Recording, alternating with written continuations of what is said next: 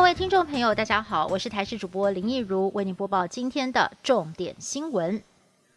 航空公司的机组员在报防疫违规事件，华航有一名副机师被爆料，去年十一月执行货机任务，从旧金山飞回台北，却在三天居家检疫期间违规跑到了台中打高尔夫球。十二月又在执行任务居检结束之后，趁着自主健康管理期间，到人多的地方去逛卖场。对此，华航证实当事人坦诚错误，表达歉意，愿意接受惩处，而华航也将从重益处，不排除停职或者是解雇。至于中央会不会追究，指挥中心表示，案例是发生在去年，机组员新的防疫措施是在今年的元旦开始实施，不溯及既往，尊重航空公司内部的处理。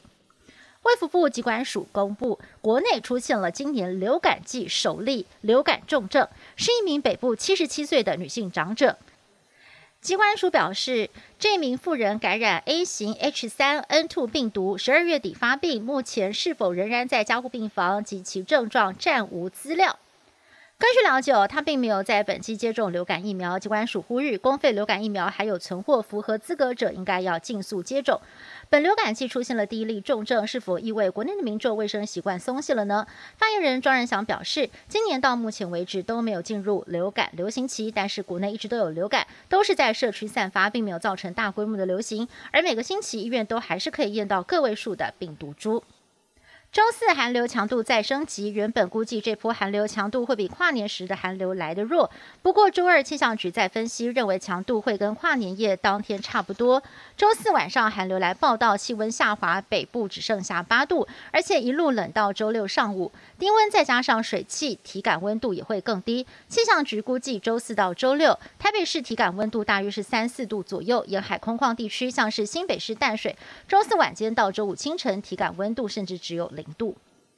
葡萄牙有一位四十一岁的医护人员施打辉瑞疫苗过四十八小时不幸死亡，葡国当局要解剖遗体来厘清死因。然而，这并不是辉瑞疫苗唯一起的不良反应案例。以色列目前有四件施打辉瑞疫苗之后丧生的案例，不过以色列当局研判其中三件跟疫苗无关。另外，美国也发生了多起对辉瑞疫苗过敏的案件，疫苗打完的副作用与不良反应也引发了各界关注。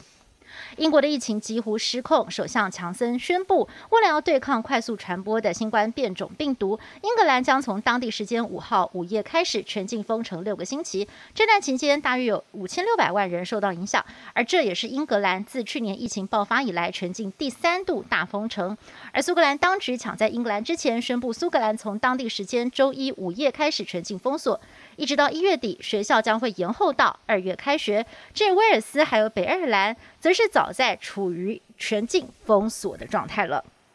美国乔治亚州两个参议员席次，一月五号将会进行第二轮投票，结果受到了各界关注。因为民主党如果两席全拿，再加上身兼参议院院长的副总统贺锦丽一票，到时候将会取得参院过半的票数。而现任总统川普南下造势，继续的紧咬去年输掉乔州的计票争议。不过前一天，川普施压乔州州务卿翻盘大选结果的电话录音档曝光，会被冲击到这次的决选选情，也相当值得关注。以上新闻是由台视新闻部制作，感谢您的收听。更多新闻内容，请您锁定台视各界新闻以及台视新闻 YouTube 频道。